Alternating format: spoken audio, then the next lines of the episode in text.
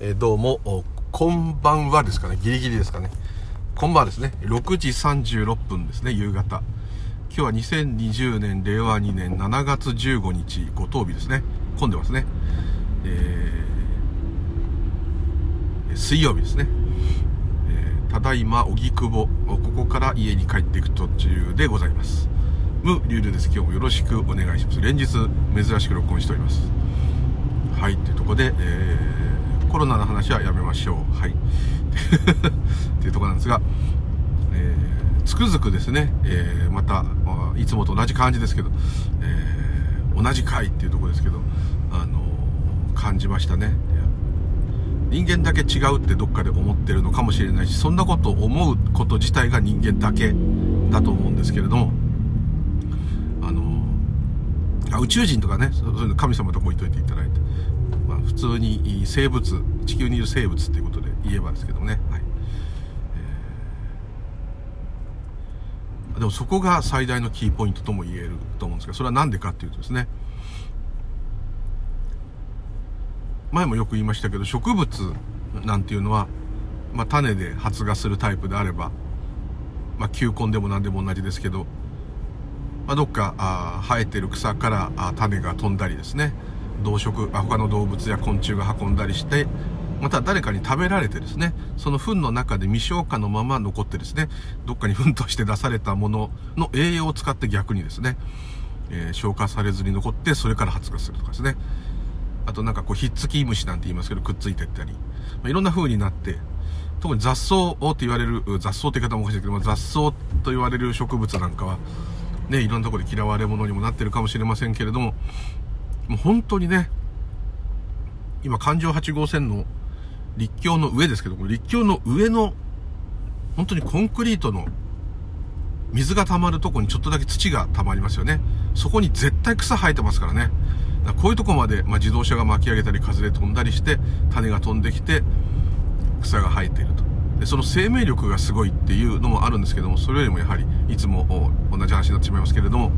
結構生えてるなこれすごいですね街路樹を植えたわけじゃないのにちょっと土があると絶対生えるっていうこれはすごいんですけれどもでもそのちょっと厳しい環境で育っている植物がまた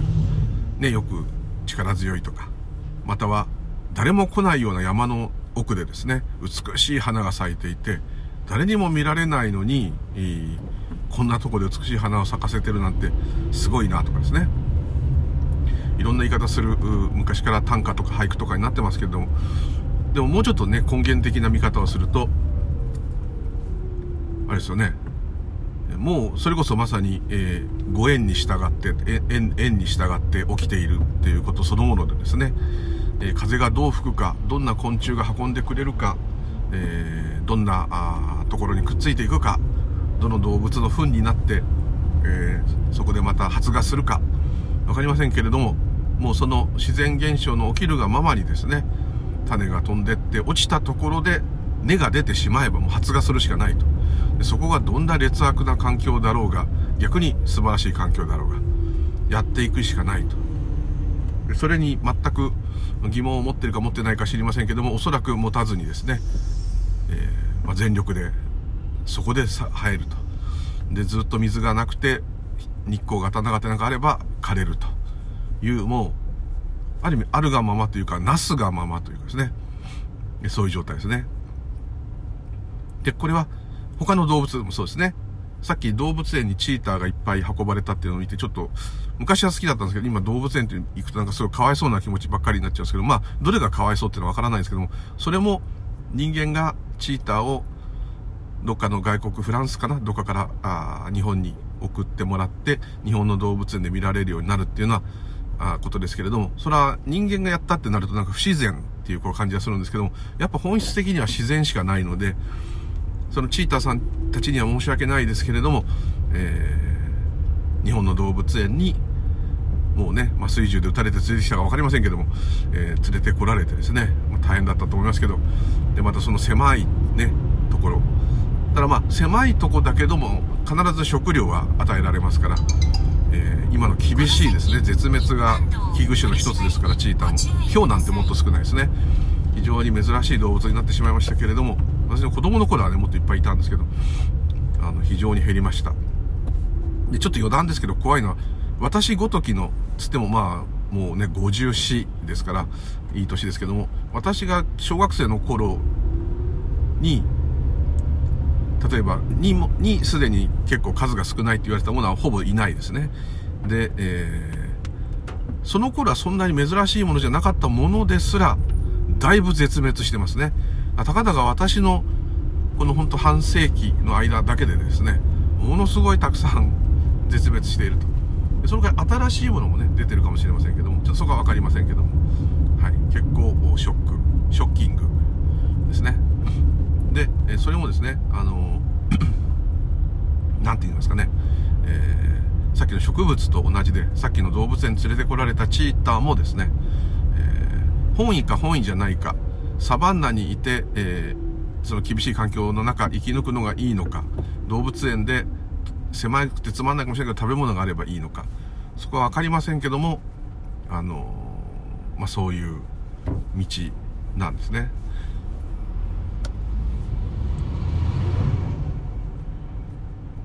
で、えー、その、ちょっと今車をちょっと寄せがあれですけど、あの、さっきの植物は、まあ勝手に飛んできたんだから、そこで生えたってしょうがないと。チーターは人間が連れてきたからかわいそうだと。まあ、そういうふうに普通、普通わかんないですけど、どう思うかわかりませんけど、いろんな考えがあるとは思うんですけれども、えー、よくよく本質的に見てみると同じで、チーターは人間には対しては無力だから連れてこられちゃったんだっていうことではなくてですね。そういう縁で起きてしまったってことは、さっきの植物の種が劣悪な環境に種が落ちてしまって発芽した、生まれて育ってしまったっていうことも、うん、チーターが運ばれてきて、そこで動物園で暮らさなきゃいけないってこともですね。で、チーターの方がかわいそうって思うのは、やっぱりチーターの方は、あの人間がそんなものを動物園で動物を見ようなんて思わなければですね、えー、そこに連れてこないすんだから人間のエゴだと、まあ、このように、えー、取れる部分があるからだと思うんですけれども、まあ、結果それがもう起きてしまったんであれば起きてしまったわけですからこれからまた野生に返すってことがしてもいいかもしれません。ただそれがどどれがどういいかっていうのはわからないですね。ただ個人的にはあんまり動物園は好きじゃないですけどもあので動物見るなら画像とですねねネットもいっぱいありますしまた自分がそれも見方に問題ですけどサファリに行けとちょっとそのように思いますけれども、えー、その命っていう方のねポイントは確かにずれているかもしれません、え、ただですねそれは人間の考え方がいっぱいくっついてる表現で自分の本意ではないですけれどもさっきの植物がどっか飛んでって生えちゃったっていうのと同じ選べない。なぜならチーターはチーターとして生まれてくることを選べてない。でそれをもう大体言いたいことが分かっちゃうと思うんですけど人間に例えれば人間だけはどんな環境にいても変えられると思ってるんですね。環境で変えられない部分っていうのは何々家に生まれちゃったとか何々人に生まれちゃったとか男に生まれちゃったまあそれも体改造すれば別かもしれないですけどまあちょっとそういう細かいことは置いといて、えー、性別とかまあ親とかそれはまあ選んでなくてもそもそも人間になるかどうかも選んでない。で、気がついたらこれをやっているっていう点では全く同じ。で人間だけはなんか違うんだと。自分で全部やれるんだと。こう思っているのが不自然にちょっと感じる。強く感じたんですね。植物も全く同じで、例えば先ほどの美しい花が誰もいない山深い奥で咲いていてけなげだったって言うんですけど別に花はですね、えー、まあ、子孫を残そうということで昆虫を寄せるとかですね、えーえー、おしべとめしべをくっつけてもらうとかそういうことはあるかもしれませんけどあの、ね、誰かに見て「ああ美しいですね」って言われる必要はないですね。おそらくないです。ですので、えー、て言いますかね、えー、人間の目に留まらないようなところで美しく咲いてるなんていうのはけなげだって言えばですね。あじゃあ絶世の美女がですね、えー、みんなの目に触れずに山奥で、えー、静かに暮らして終わったっていうのがあればですね。それ非常にもったいないと。本当だったら大女優にはなったアイドルになったかもしれないと。いうのと同じですね。ですからそれは、まあ、ある意味大きなお世話と言わないですけどあのちょっとどうだろうってことはちょっと思ったんですね。ちょっと非常にちょっとひねくれた考え方ですけど、はい、強引に持ってってますんで、はい、ですから植物があ風という縁でまたは昆虫にくっついてという縁でどっかへ飛んでってそこがどんな環境であれそこで発芽してしまった人間で言えば生まれてしまったであればそれをやっていくしかないっていう点は同じですね。でその劣悪な環境に行ったあ草がですね実は意外とそこ環境が良くなってきてですね何か変わったりしてうまいことを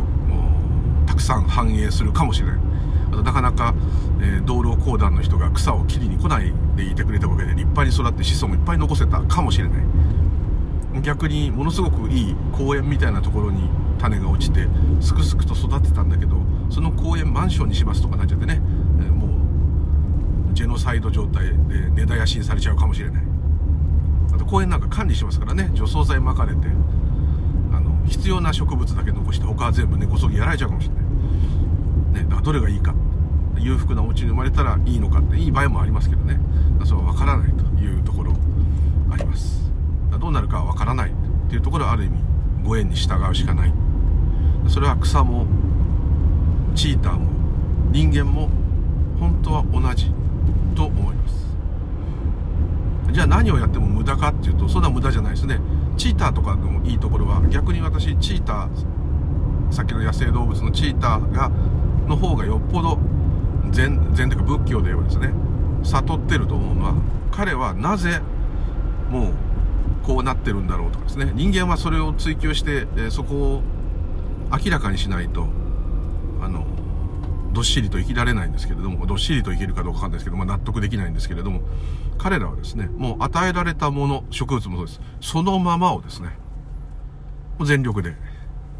やるしかないとやるしかないなんて思わないですね。そこが本物なんですね。本能のものだけじゃんなんてね、そんなこと言うのは、知恵があることがいいことであるっていうこの考えの、またこれ考えですけど、の世界の生き物だからこそそんなこと言っちゃうんですけど、チーターさっき見てたらですね、その動物園にいきなり出されてですね、ここなんだと思ったんですけども、あの仲間のチーターがいたのでじゃれ合ったりしてですね、それを見てたら、もうそこでやっていくしかないな、なんていうことすら考える必要はないですね。当然ここなんだろうとは思ったかもしれませんけど、もうそこでやっていく中で、どっちかっていうと、まあ、こう、楽しみを見つけるっていうかですね、うん、いじけて丸まってるわけではないと。人間だったらね、牢屋に入れられちゃったっていう感じになっちゃいますから。はい。まあ、そういうのはある、多少そういう気持ちはあるでしょうけど、でも人間みたいな考えではないですね。すごく立派だなと思ったんですね。チーターが。はい。あとその、劣悪な環境でも生えている草を見た時にですね、もう縁に従って生きるしかないっていう覚悟もいらないですね。人間は覚悟しないとですね、よし、俺はもう俺の人生をやっていくと。どっかでこう、どんなことになっても俺は生き抜いてやるとかですね。この人生をやり遂げてやる。明日死んでも構わないっていう、こう、ガシッとしたですね、それこそ本当に今に生きてる状態です。そういう状態にはとてもなれないんですね。なかなかなれない。だから目覚める必要があるってこうなっちゃうかもしれませんね。でもだから目覚められる。彼らみたいにそういうのを疑うっていう概念もな、概念っていうものはないですから、もうただそれをガーってやってるっていうになっちゃったら、ね、むしろその方がはるかにシンプルで自然で、もしかしたら言い方としては人間の感覚ではわからないかもしれないけど、幸せになるかもしれない。人間みたいにあれはこうで、これはこうで、こうでなきゃならない、ああでなきゃならないって生きてたらですね、苦しい。苦しすぎるから生きることが。これをなんとか脱却しようと思っていろんな努力した結果がこの大発展だと思うんですけれども、それもちょっとうまくいってるかどうか結果的にはわかりませんけれども、大発展してこう、身の回りにいろんな電化製品から車から電車から何でも食べ物から揃っちゃうとですね、まあ今コロナとかいろんな経済の問題ありますけど、とりあえずそういうのが揃っちゃうと今度はね、鬱になっちゃったり。いろんな余計なこと考えちゃう。考える余裕が出ると余計ないらぬ考えをして心配して怯えがさらに増す。食べ物がないから探さなきゃ。これがないから手に入れなきゃっていうことだけになってる時は逆にならないですね。ほんと皮肉なもんでですね。こうなっちゃうんですね。何を揃えても何を手に入れても怯えは一瞬しか解消されない。ほんの一瞬ですね。一瞬何かを手に入れた時は確かに充実したいい感じがあると思うんですけれどもすぐね次の不安がやってくるこれはもう生き延びなきゃいけないっていう本能ですからしょうがないですけれども。でも動物や植物から学ぶところはそういう概念がないからって簡単に切り捨てるんじゃなくてじゃあ概念がある方が良くないじゃんっていう風になっちゃいますけど与えられた場所で与えられたままを、まあ、ある意味ただ生き抜くと。そういうまさにこうちょっと禅のお坊さんみたいですね本当にね昔のね。昔のって言い方も悪いけど、はい、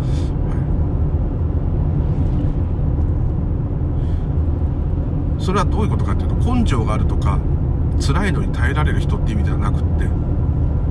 自分の人生っていうものを、まあ、ある意味引き受けたんですね。完全に引き受けてるわけです。引き受けた時点でもう何が起きてもですね、まあ、辛かったら辛いんですよ。当たり前ですよ。痛かったら痛いんですそれは同じなんですけども楽しかったら楽しいんですよ。褒められたら嬉しいんですよ。それも全く同じなんですよ。同じなんですけれども完全に引き受け切ってよしこれをもうどうなろうとやったろうとなった時点でですね逆にですねこれをどうこうしようってことをしなくなります。かといって寝てるってわけじゃないですよ。これ毎回こう話おかしくなっちゃうんです。寝てダラダラしてるとかいうことはなくてまあダラダラしたけりゃしてもいいのかもしれないけど別に普通に生活をしていくということですね。でそこでつまんないじゃんそんなのってなったらですねそれはまた何かを手に入れて何かを達成することによって幸せになれるっていうところに完全に視点がいっちゃってると絶対にいつか手放さなきゃいけなくなる。だって自分が死んじゃえばなくなっちゃうって言うんだけど、死んじゃったらもういらないからいいじゃんって言えばその通り、その通りです。それが本当に分かってたら、それはある意味引き受けてる状態です。そうじゃないから手探りで探す。でそれをしなくていい時が本当の安楽。ですね。それは満ち足りた愛とお金がある状態っていうことではなくてですね。それがあるかないか、まあ、あったらあったで嬉しいなかったらないで苦しいこれは変わんないですよですけどもそこに視点がいってないですねそこに視点がいってないっていうことは、あ、る意味あるがままを生きていく。あるがままって表現もあんま良くないですけど分かりにくいですよね。すごくこう何ていうの煙に巻くような言葉が多いですね。だから言葉で言えないことだと思うんですけれども。だって今日こう雨が降っててこれは例えば中国の秘密兵器で気象を操っていて降ってる雨だとしてもですよ。この雨だっていうことを受け入れるしかないですよね。やだなまあ梅雨で雨ばっかだな水害も怖いし嫌だなっつってもねみんな文句を言ったりいろんな対策をねってそれはいいんですけどそれでも結局受け入れるしかない、まあ、受け入れられないで文句を言っててもいいしとにかくでもでも結果もうそうなっちゃったことってのは変えられないですよねいつもね。それをつくづくですね人間だけは違うんだと。じゃあ自分の人生を変えられたっていう人がいたらどうなの？っていう話になりますね。変えられるっていうことが起きたんですね。その人が。また変えられたと感じるようなことがその人に起きた。それはその人の努力で起きたんじゃないのって言ったら努力で起きたように見れた見えるんであれば努力をする衝動がちゃんと湧いたんですね。で努力に伴う結果が現れたんですね。でこれは結構あの無駄じゃなくてですね正直なとこで鍛えたら強くなるっていうのと同じで、えー、そのレベルはそれはもう天才的に強くなるかどうかというのは別として誰でもそこそこには行きますよね。ある程度何かをやれば。どんな人でもそこそこやればそこそこには行けますよね。だそこの式は間違ってないと思うんですけどただそこそこにやるガッツが湧くか忍耐が出るかっていうのはもちろんそれに興味がある。やることに対して興味があるとかいろんな運があるとかもちろんそれも関連しますけどもそれも全部運なんていう言葉が出ることは全部縁に任せるしかないねっていうことですよね。ご縁に任せるってよく言いますよね。結果実は全部ご縁に任せるしかなかったといううんだと本当は思います。でここでまたポイントだと思うのがじゃあ縁に任せてるんだって思った瞬間にそれはそれも縁なんですけども縁を解説しようとしてるんであればそれはもう縁じゃないですね。なんでかっていうとですねこれもご縁だなあれもご縁だななんてねこう分けられるもんじゃないですね縁っていうのは。全てのことですから。そこに立っている座っている歩いている雨が降っている風が吹いている。ああの花が綺麗ああそこのビルは形がかっこいい。ってこう今、まあ、たまたまこう本当にそう思った見て思ったんですけどもこれをこれももう全部縁なんで。ハンドルを触ってるのも縁ですし運転してるのも縁ですしずっと縁によって起きている。でこれは私個人単体に起きてるんじゃなくて全体の流れの中の一部分が私が認識してるだけですけど全体の流れの中で起きてるんですね。私一人が単独で起こしてる行動ではないですね。ですから私が顔を描くっていうことは顔が痒くてちょっと顔をポリポリ描くっていうのは大したことじゃないんですけども顔を描くっていうことも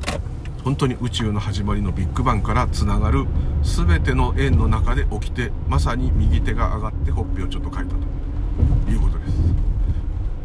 す。それだけ深遠なものすごい深いたわいもないようなことでもですね。もうタバコ吸っててポイ捨てしちゃいけないのでポイ捨てしたとかそんなことでもですね全部ですね。あの壮大なご縁です。いいご縁悪いご縁と当然人間道の中でありますけれども、えー、富士山という山が存在するっていうご縁もちょっとまだ下ネタなんちゃうけど私がトイレに行くっていうご縁も縁という意味で言えば同価値同じことです。同じことなんですね。富士山という山が存在しているっていうことも私がトイレに行くっていうことも同じことです。そして、えー、私があなんつうんですかね。私が私がってついてるってとこはもう私の認識だけの話なんで、えー、そこの私っていう個人が認識した部分においてはですね非常に狭いちょっとしたことにしか思えない。ただ本質は全部同じことですね。でこれはですねやっぱりそうわかんないですけど自分はちょっとだいぶそういう変な体験のだいぶちょっと経ってから急にそれがなんとなく分かったんですけども。分かったっていうと偉そうですけどね。そんなんではないけど。そういう感覚が急に来たんですね。まあ、うん、本当にあれはあれはいい感覚。いいっていうか。まあ、な泣泣きました。理由は簡単なんですけどね。私が存在してていいっていう回答になるんですね。それがイコール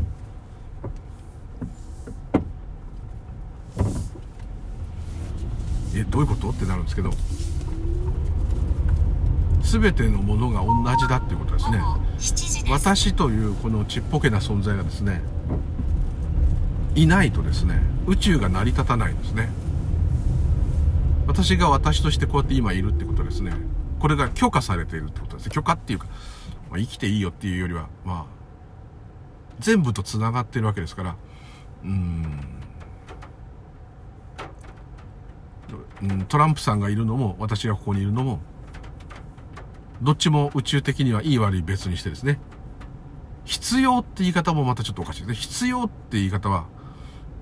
おかしいんですけども、宇宙を構成する部品の一つは細かく分ければ、でありですね、えー、部品っていうのも細かく視点をしてるだけの、あの、ミクロの視点なだけで、えー、実際はですね、視点も何もないんですね。要するに、ま、全部しかない。ですから、えー、今の個を表現するような言い方して説明すると話がおかしくなっちゃうんですけども、要するに私が全部ってことはですね、私がいなかったら全部成り立たないってことですね。ってことは私だけじゃなくて、そこに落ちてる缶から雨降ってるから水たまりがそこら中にある。そのちょっとした水たまり1個も、この状態、今まさに認識してるこの状態で起きない限りは、宇宙全部が存在できなくなる。それぐらい完璧だってよく言うのはそこなんですよ。例えば、今横断歩道の白線が見えます。白線を人がいっぱい歩いたり車が削ったんですね。だいぶ色が薄くなっているところがある。で、この微妙に薄くなってて塗料が剥げてきただけですけれども、これもですね、このような状態でまさに今に、まさに今私認識してますけど、これはこういう状態になる以外はありえないですね。でそうするとじゃあ全部未来も決まってんのってこうなっちゃうんですけど、うーん、そういう風な言い方で言えば、あの未来っていうもの自体がないので、えー、未来は決まっているって言い方はできないですね。今しかないんですから、今どんどんどんどんいろんなことが起き続けてる、今今今今今今今っていう感じですから、あのうまく言えないですけど、過去も未来も本当はないです。頭の中にしかないので、ずっと今です。それはすぐあのピンとくる方いらっしゃると思います。楽しいのも悲しいのも今しかないですよね。今しか感じたことないですよね。今の時にしか。それを思い出して今、いや、この間楽しかったよっていう人いるそれはこの間じゃないですか楽しかったそのリアルはいつですかって聞いたら、ライブしかないですよね。今しかない。で、ライブっていうのが今、ね、生中継だとすればですね、ライブっていう言葉、ね、生きる。これまさにですね、そのままズバリだと。今を生きるっていうよりは、今が生きているってことですね。今、今が生きてるって言い方いい、あ、ちょっといいかもしれないですね。自分で言っておかしいですけど。今っていうのが命ですね。今っていうのが縁起の世界ですね。今っていうのが、うん、認識を超えた世界ですね。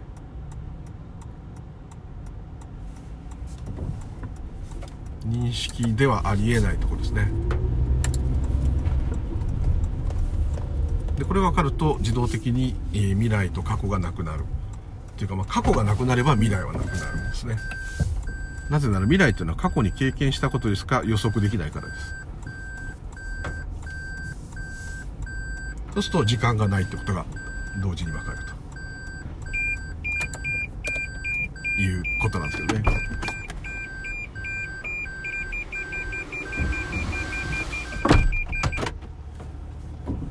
生活するための時間というのはあります、もちろん。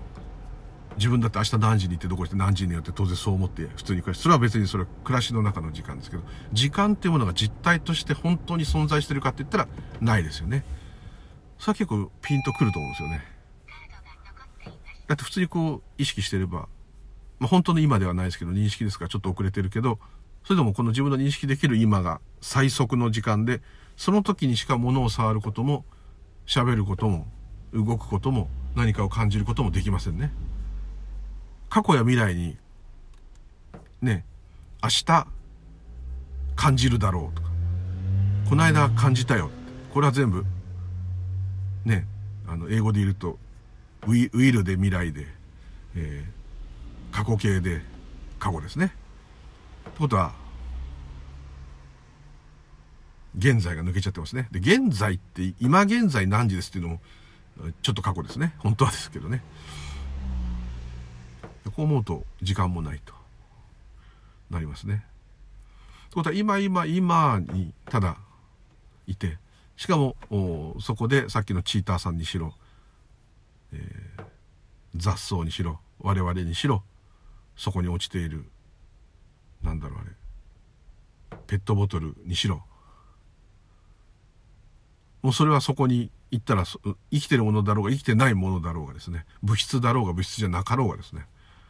もう縁に従ってそれをやるしかないっていうのはねペットボトルなんて生き物じゃないっていう概念ですからあの誰かが運んで落っことしたりそこに投げたりしてでそのうちだんだん風化したり意外と頑丈で風化しなかったりなんてねいろんなことありますけど同じですね。でもペットボトルも回収されて溶かされたら違うもんになっちゃうし。立派なお家だって何かで潰れちゃったら潰れちゃうし。全然こう何ていうんですかね。やっぱり円円に従ってるんですね自然に。ゆっくり錆びていく缶ジュース缶缶があったとしてもそれもゆっくりゆっくり錆びて風化していきますね。人間の体と動くか動かないかっていうのもどうですかね。ジュースの缶は誰かが運ば運んだり拾ったりすごい風が吹いて転がったり車が踏んづけたりしないと変わんないかもしれないように思うけど我々の体は自分の意思で動いているように思うけれどもよーく考えたらどっちも同じじゃないですかね人間の体もだんだん古くなる、まあ、DNA の命令が古くなる缶は錆びていく。缶は車にはねられたら飛んでいく。人間は車に乗ったらどっかまで飛んでいく。それを自分の意思でやってるかやってないかっていうだけであって、生き物か生き物じゃないかすら、差異が本当はない。その現象だけ見てますけどね。ってことはもう、缶も私も同じですね。私っていうのはこの自我を言ってるんじゃないですけど、自我が入った瞬間に逆です。私と感です。自我がなくなった瞬間に私の感も境がない。ただこういう世界がバーンとあるだけと。ちょっとイメージだけですけど、この世界がバーンとあるだけであって、世界って表現になったらもう全部含んでますね。もうゴミも、水たまりもガードレールも、街灯も自動車も、歩いてるいろんな人々も、干してある洗濯物も全部、世界って言い方で言えば全部そうね。空もそうですね。風もそう。だけどそこで私ってなった瞬間に私と感。で、ぐっとこう、それおかしいなことじゃないですよ。当たり前なんですよ。当たり前なんですけど、世界が急にこう自分の世界になるわけですね。でも本当はそうじゃないですよね。本当はそうじゃないってのはわかると思うんですね。しかも時間がないから今しかない。ね。じゃあ私がいなかったら、勘、勘ってもうわからないじゃないって。世界もないじゃないって言ったら、その通りですよ。だから何にもないんですよ。本当は。私の中だけで起きているこれはロードショーです。なんとなくちょっと気持ち悪い、頭で考えると気持ち悪い感覚なんですけど。だから移動することができないって感じたっていうのは、こういうことですね。すべて、自分が世界なんであれば、世界の中をどこからどこに移動したって、移動したっていうのはただの概念で、ドーンと世界っていう感覚しかなかったら、その中を移動してるだけだから、自分が世界そのものであれば、何も関係ないですよね。移動なんかしてないですよね。そのものなんですから。自分がそのものなんであれば、そのもの、すべての世界そのものがどっかへ移動するってできないですよね。世界の中を何かが移動してるって表現になるわけですよね。世界ごと移動しちゃったらだっておかしいじゃないですか。あ世界ってだって地球が飛んでいくとかそういうじゃなくてもっと広い意味ですよ。宇宙のすべて。すべてが移動するってことはできないですよね。どこか限定した地球とか東京都とかその中で移動したって表現はできるんですけども、限定しない限りは移動するっていう概念すらもない。だ何にもない。こういうことですね。で本当は本質はそれ、それしかないんだから、全員それなんですね。人間で言えば。人間の言い方で言えば。チーターもそうだし、雑草もそうなんですけど。缶もそうだし、水たまりもそうです。そうなんとなくこうイメージして時間もないってこう考えていくと何にもないなって感じにな、な、なんとなく頭の考え方ですけど、ちょっとこうピンと来られる方いると思うんですね。で、これはあく、あくまで感覚で頭で思い浮かべてるイメージなんですけども、でもですね、それが実感としてわかるんだっていう雰囲気をちょっと察せればですね、ちょっと面白そうじゃないですか。わかんないですけど、ちょっとなんかその、それ面白そうだねと。で、それは私が感じるんじゃなくて、私はその状態の後、あ、今こんなだったと。感想、要するに過去に、過去もう起きて終わっちゃったことを頭の中のデータっていうかその感覚としてこんなだったっていうことができるだけなんですね。だからどんなにすごい大先生が喋っていてもですね、どんなすごい経験をした人が喋っていたとしても、経験ってなってるってことは個人的ですね。個人的っていうことは、もう、全部方便なんですね。方便にしかできない。その人は感じたことを口で言うしかもうできない。ですね。ですので、えー、ど、どの人がピンとくるかっていうのは個人差が出るのはそそれはその人と自分の感覚が合うかっていうことだけなんですけども。ただなんとなくこうイメージでお伝えしたいのは自分は宇宙つっても狭いんですよ。宇宙っていう限定ですから。だからもう全てって言い方ですね。でその自分って言ってるのは自我のこと。私っていつも思ってるこのことではなくってこの私がいない時自動的に全部だということがなぜか認識できます何が認識してるのか、誰がそれを伝えてるのかそのことはないです。ただそうそうなんですね。で、その後、私っていう感覚が戻ると、えー、今、ああ、そういうことかって、こういう感じです。で、そういうことかって言ってるのはもう自我なんで、大した価値はないんですね。大した価値はないっていうか、人間道の世界でしかこうやって話せないんですね。でもまあ、ちょっとね、それが面白そうだなと。興味あるなと。なればですね、ぜひともですね、体験していただいてご納得いただくと。そうすると自動的に、そのモードになかなか私なんか、あの、アサインでなりませんけど、なると、イメージ湧くと思うんですけど、すべてが自分って言い方もおかしいんですけど、その自我的に言うとそういう感じになっちゃうんですね。そうすると、その落ちてる缶からにもですね、雑草なんかもっとですね、さっきのチーターもそうですけどね、こう、仲間っつうかですね、それが自分なんですから。手足とまでは言いませんけど、ただの落ちてる缶、動物園に連れてこられたチーター、劣悪な環境で生えている雑草ではなくてですね、それに同情できるっていうかですかね、缶は缶をやるしかないね。車に踏まれてね、道路にぺったんこになってると、それはかわいそうっていうのもちょっとあれかもしれないけど、ああ、こういうご縁だねって、これも全部考えですけどね。なんかこう、愛情っていうか、共に同じ今に存在している、現象として存在している仲間だと。だからムカつくやつもですね。その時は無理ですけど、そう考えれば、まあ仲間と思えなくてもですね。まあそういうことが起きちゃったんだから、それも全部ご縁なんだからしょうがない。いいことも悪いことも全部ご縁ですから。そう思うとですね、こうちょっと楽しくなってくるっていうか、神秘的な気分になってくるっていうか、いろんなものにちょっとこう、集中するっていうか愛着が湧くっていうか、まあその執着ですけどね。今までとは全く違う感覚ですよね、それって。そうに思わないですよね。私と勘ですよね、絶対。普通は。私と勘。それが、私も勘。勘は私。私は勘。強引に言いますとね。すっごい強引ですよ、これ。こんな風にはなんないですけど、なんとなく、世界そのものが自分であるっていうね、この感じは、自我の、これはもう遠吠えなんですけど、あくまでこれはもう悪い、本当に方便中の方便なんですけど、ちょっとこう、魅力でを伝えてですね、え魅力に伝わるかわかんないけど、普段いろんなあれを手に入れる、これを手に入れるっていうこと、愛し愛されるっていうことを超越したですね、もっと自然のですね、あるがままのそのままの神秘的な奥深さと。これを今度はその欲望を使って煩悩即菩提でですね、推し進めていただければ何か良いお印があるかもしれないと。良いのか悪いのか分かりませんけど。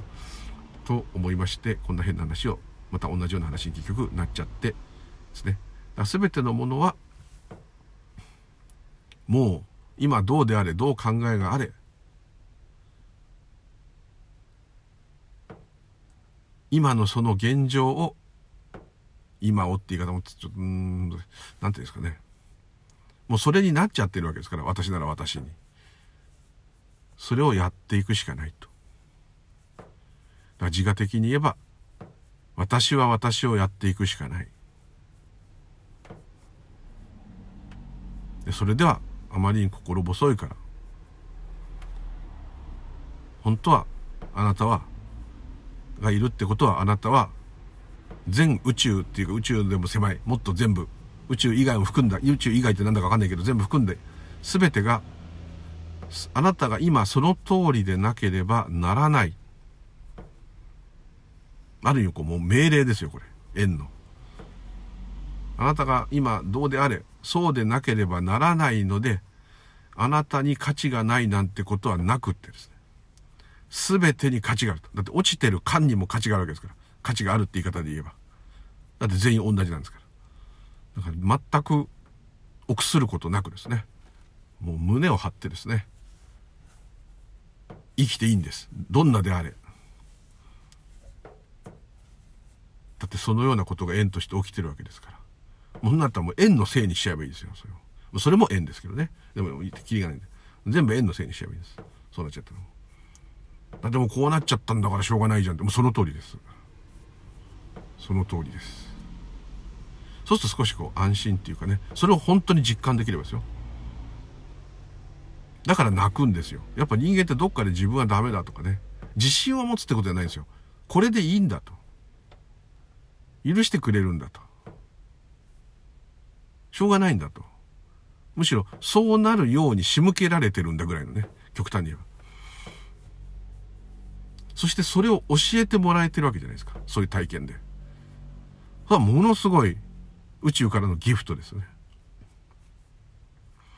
ぜひこれを